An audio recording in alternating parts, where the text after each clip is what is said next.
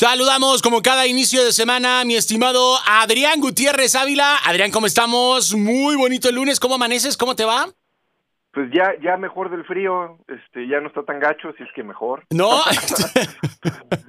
no, fíjate que se quitó el, fin de semana, digo, está fresco, pero no como la semana pasada, que traía sudadera aquí en la oficina, ahorita ando de, de, de, playera. Digo, de repente no, no, no, amigo, yo acá no nos, está, yo me, yo en la mañana yo sentía, salí, no, no, no, como, como de esos, este, como, como tamal, este, eh, como, como, tamal de fiesta, de esos que le ponen como 80 hojas para que se vea regordete. y que cuando lo abres nada más es un ahí Ahí, un bodoquillo de, de, de, de, masa, o, con retearta masa y poca carne, ¿no? Ahí, este, pero... Fíjate, fíjate que por eso yo creo que, que la gente del DF inventó la torta de tamal, porque pues era tan poquito el, el, el, el tamal Exacto. con toda la hoja que dijeron, no, pues ponle un bolillo ahí para que rellene más y se llenen de masa, y pues sí, sí llena de masa, o sea, Pero este, una torta de tamal y una tole y no necesitas helio para flotar. Ay, no, no, no, amigo, pero bueno, pero a final de cuentas, este, ahí estamos, ¿no? Este, eh, con estos con estos climas, este, pero bueno, acá sí nos está pegando el, el frillito, entonces pues bueno, vamos a a, cuidarnos, ¿no? Este, como, como debe de ser ya en esta temporada de invierno. Ya sabemos que así, que así pega, entonces, este, pues hay que, hay que tomar nuestras debidas precauciones y estar, sobre todo, alimentándonos bien, mantener una buena actitud, como debe de ser, y mantenernos saludables, este, hacer ejercicio, porque creo que, eso es eh, sumamente importante, ¿no? todo es importante y todo, suma. Exacto, todo suma. Todo suma y todo resta. Exacto. pero sí, así nos toca comenzar el día. Oye, déjame te cuento a ver. Que, ando, de ñoño. A ver, platícame. Entonces, me metí a estudiar un, ¿cómo se dice? Un curso de coaching deportivo en la Universidad de Florida, en los Gators. Y de repente, pues justo había hecho este post y justo las clases que, que tuve la semana pasada, este, pues me dieron la explicación científica o escolar o como le quieran llamar a mucho de lo que vamos a platicar. Yo publico, dice, nadie nace naciendo, nadie nace siendo exitoso, o sea, esa es una realidad. No está la gente ahí en el cunero y dicen, ay, mira qué chamaco tan exitoso. Este, pues ya llévenlo a entrenar o ya llévenlo a la escuela porque se ve aquí desde que nació que, que, que, que, que es brillante. Entonces, conforme vamos creciendo, nos vamos convirtiendo en personas exitosas. Esa es, otra realidad, el éxito se construye. Eh, aquí de repente lo, lo, que veía en este, en este curso de coaching deportivo, y, estamos viendo módulos de niños, por eso ahora vamos con nadie nace eh, naciendo exitoso, es que hay dos tipos de, de, habilidades, perdón porque voy a decir muchos pleonasmos, y voy a decirlo en inglés porque no encuentro el significado en español. Si tú me ayudas, a ver, amigo. Este, te lo agradecería, porque lo entiendo en inglés, pero mm, sé cuánto. Dice que la gente nace con, no, nace con habilidades, que la habilidad es genética o sea, mi cuerpo se puede estirar más, o sea, hay niños que nacen con una elasticidad tremenda, hay niños que no, este, o tiene tendencia a, que pueda brincar o que pueda correr, o sea, esa es una habilidad, una habilidad nata con la que yo nazco. Ok. Y hay otra cosa que vamos adquiriendo conforme crecemos, que se llaman skills, que yo skills lo traduzco como habilidades, pero como aquí ya están hablando de habilidades, pues la skill, pues es una habilidad que yo adquiero. Entonces ahí por eso yo prefiero decirlo en inglés. O sea, seguimos con, con que yo tenemos habilidades y tenemos skills. Ok. Todos tenemos habilidades natas. El problema es descubrir para qué tengo esa habilidad, que ya lo habíamos hablado aquí. O sea, hay gente que empiezan a dibujar y, ay, mira qué facilidad tiene para el dibujo. Hay gente que, que como yo, que dicen, ay, mira, no le da pena hablar en público y, y, lo pones a hablar y eso. Entonces, todos tenemos una habilidad con la que nacemos, todos. Al que diga, no, yo, no nací con ninguna habilidad, naciste con la habilidad de quejarte naturalmente. Entonces, este, que hay muchos, que hay muchísimos, ¿no? que, hay muchísimos, pero, pero vamos a decir así, todos nacen con algún tipo de habilidad. El problema es que todos nos queremos encasillar en las habilidades de siempre, o sea, ser bueno para la escuela, en matemáticas, en español, en, química y en física, y, si no soy bueno para eso, pues ya creo que no soy bueno para la escuela, cuando a lo mejor tienes talento para dibujar, cuando tienes talento para, para la computación, o sea, este, entonces, pero todo lo demás lo podemos adquirir. ¿Qué me refiero? De repente hablaban de que muchos de los atletas que hoy son eh, las estrellas de, pues no tenían, o sea, no mostraban ese potencial de, de otras personas que dicen, no, mira, tiene cuatro años y velo, ya está aquí, ya está acá, ya está acá. Y sacaron una estadística de, de, de cuántos de esos niños supercampeones realmente llegaban a, a ser profesionales. Okay. Y, era muy poco. Era muy poco por, por muchos factores. El, y, cuál crees que es el factor número uno por el cual un, niño renuncia? Eh, ya sea en la escuela, este, cuando, cuando es, ah, es muy bueno para las matemáticas, o, en el deporte, o, en algo que está haciendo destacado. ¿Cuál es, Adrián? ¿Tú cuál Renuncia porque ya lo tienen hasta la madre. Okay. El 46% del 70% de los que van a renunciar antes de los 18 años a eso que eran destacados renuncian porque ya los tienen hasta la madre de tanta presión, de tanto entrenamiento, de tanto estrés, de presión por parte de sus padres, por parte de sus entrenadores, entonces pues, los acaban tronando y dicen, ay, te ves, ya no quiero saber yo nada de esto y eso que apenas tengo 16 años, 17 años, 18 años. Es que es difícil, eh, y, y, digo, eh, yo trabajé de niño y es, es complejo eh, cuando no vives una niñez común como la de todo mundo, Adrián. Es, que hasta cierto punto, eh, cuando tú de repente volteas y dices, bueno, yo ahí no voy a la escuela como todo mundo, ¿no? O, o, sea, voy de repente como en pausas y luego continúas avanzando y mientras más vas creciendo, pues es menos normal, y lo entrecomillo, tu vida y es más ajetreada y es más demandante. Y sabemos todos que, pues bueno, eh, eh, vas entrando en estas otras etapas, pues, eh, de la pubertad, de, la preadolescencia, de la adolescencia, Adrián, y, pues bueno, tú tienes hijos, tú sabes que, que, los compañeritos y, que, pues, es, es más este.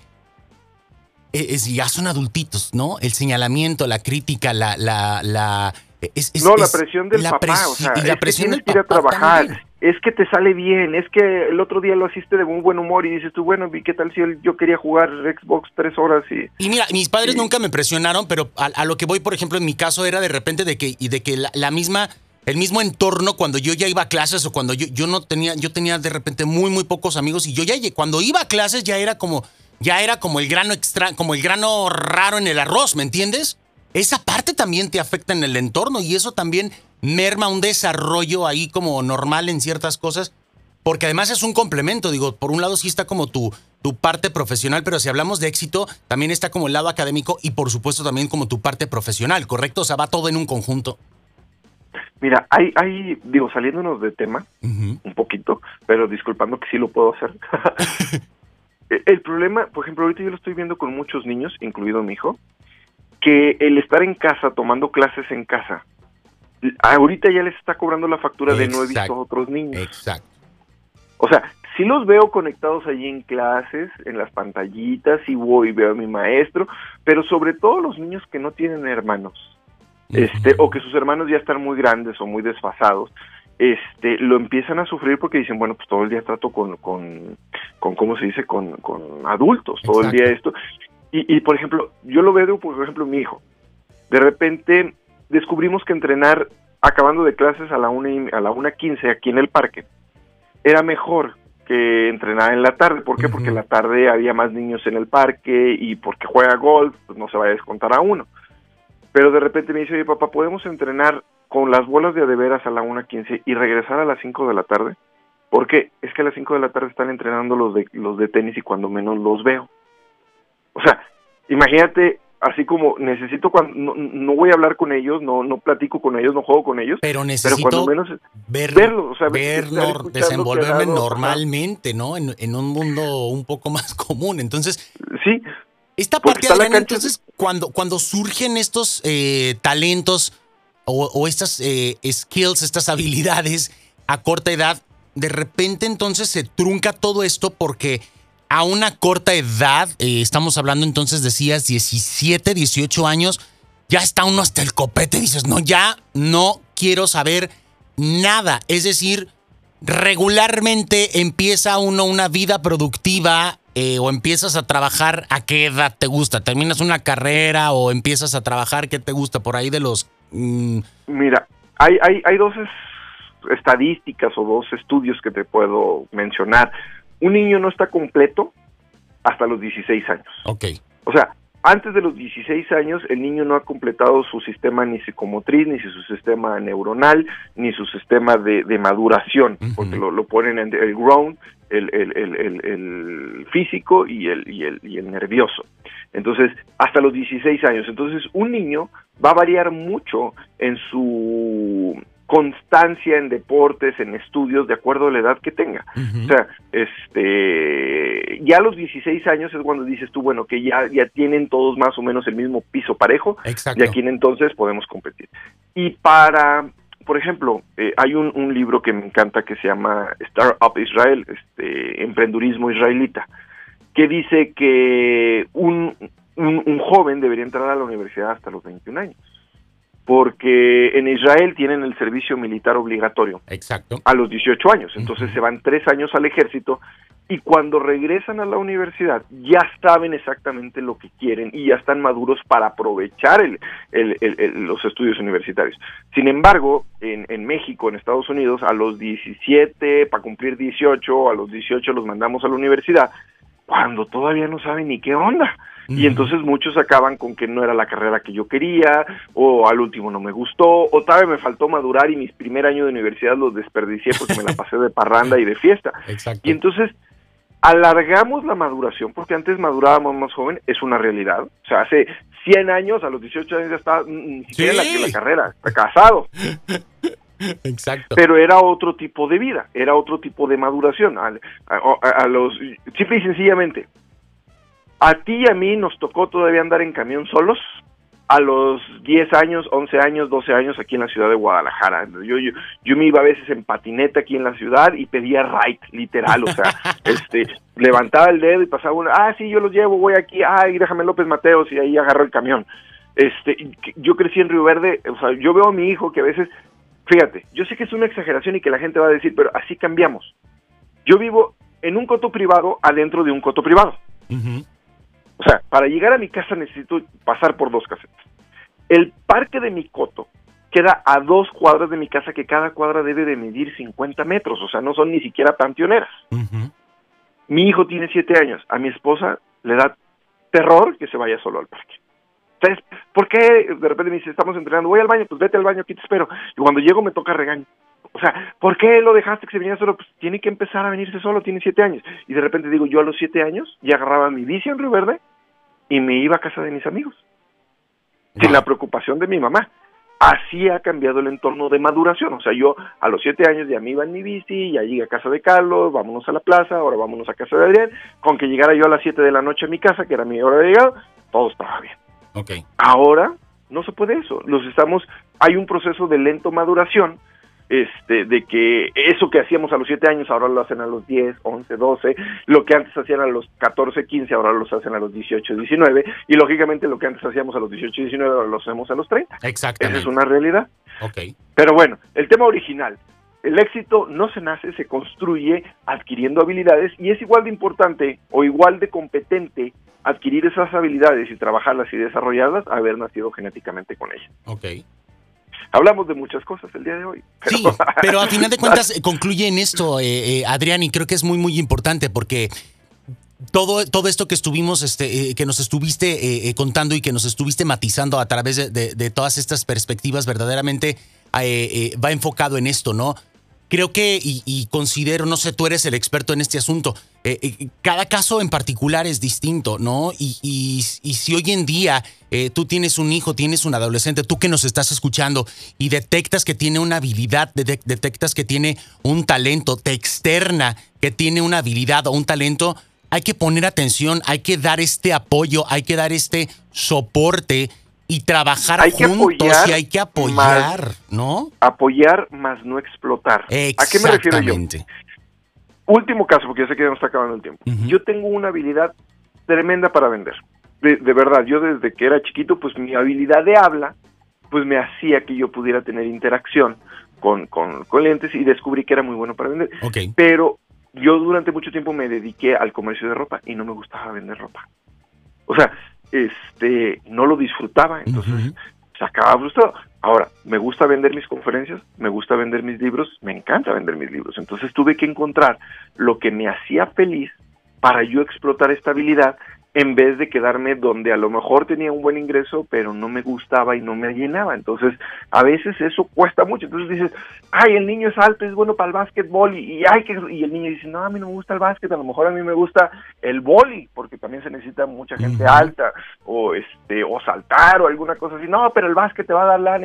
Y entonces de repente los metemos donde el niño no quiere o donde no le gusta. Yo, por ejemplo, siempre les gusto, le pregunto a mis hijos, ¿te gusta el deporte? Que... Ah, sí, ok, entonces seguimos. Exactamente. Pero si, si, no le gusta el básquet, tampoco lo vaya a poner, señora, ahí lo renta para andar cambiando focos en las casas, porque pues tampoco se trata de eso. tampoco se trata de eso. No explotar, apoyar, como lo dices, este, mi estimado Adrián. Me, me encanta, me encanta. Entonces, pues bueno, te agradecemos, eh, como cada semana que tenemos la oportunidad de enlazarnos contigo. Compártenos tus redes sociales, tus libros, por favor, para que podamos estar en contacto contigo y estar echando mano ahí de todo tu material. Fíjate que la semana pasada que hablamos muy temprano, yo dije, ya va a salir mi libro esta semana, ya había salido. ¿Ya había salido? nada más que, ya había salido, nada más que hasta las nueve pregunté eh, a qué horas ya estaba disponible y me dijo, no, ya está. Entonces, mi libro físico, el físico, de cómo ser un latino exitoso en los Estados Unidos ya lo pueden comprar en Amazon, en eBay, en girumbooks.com, en muchas librerías.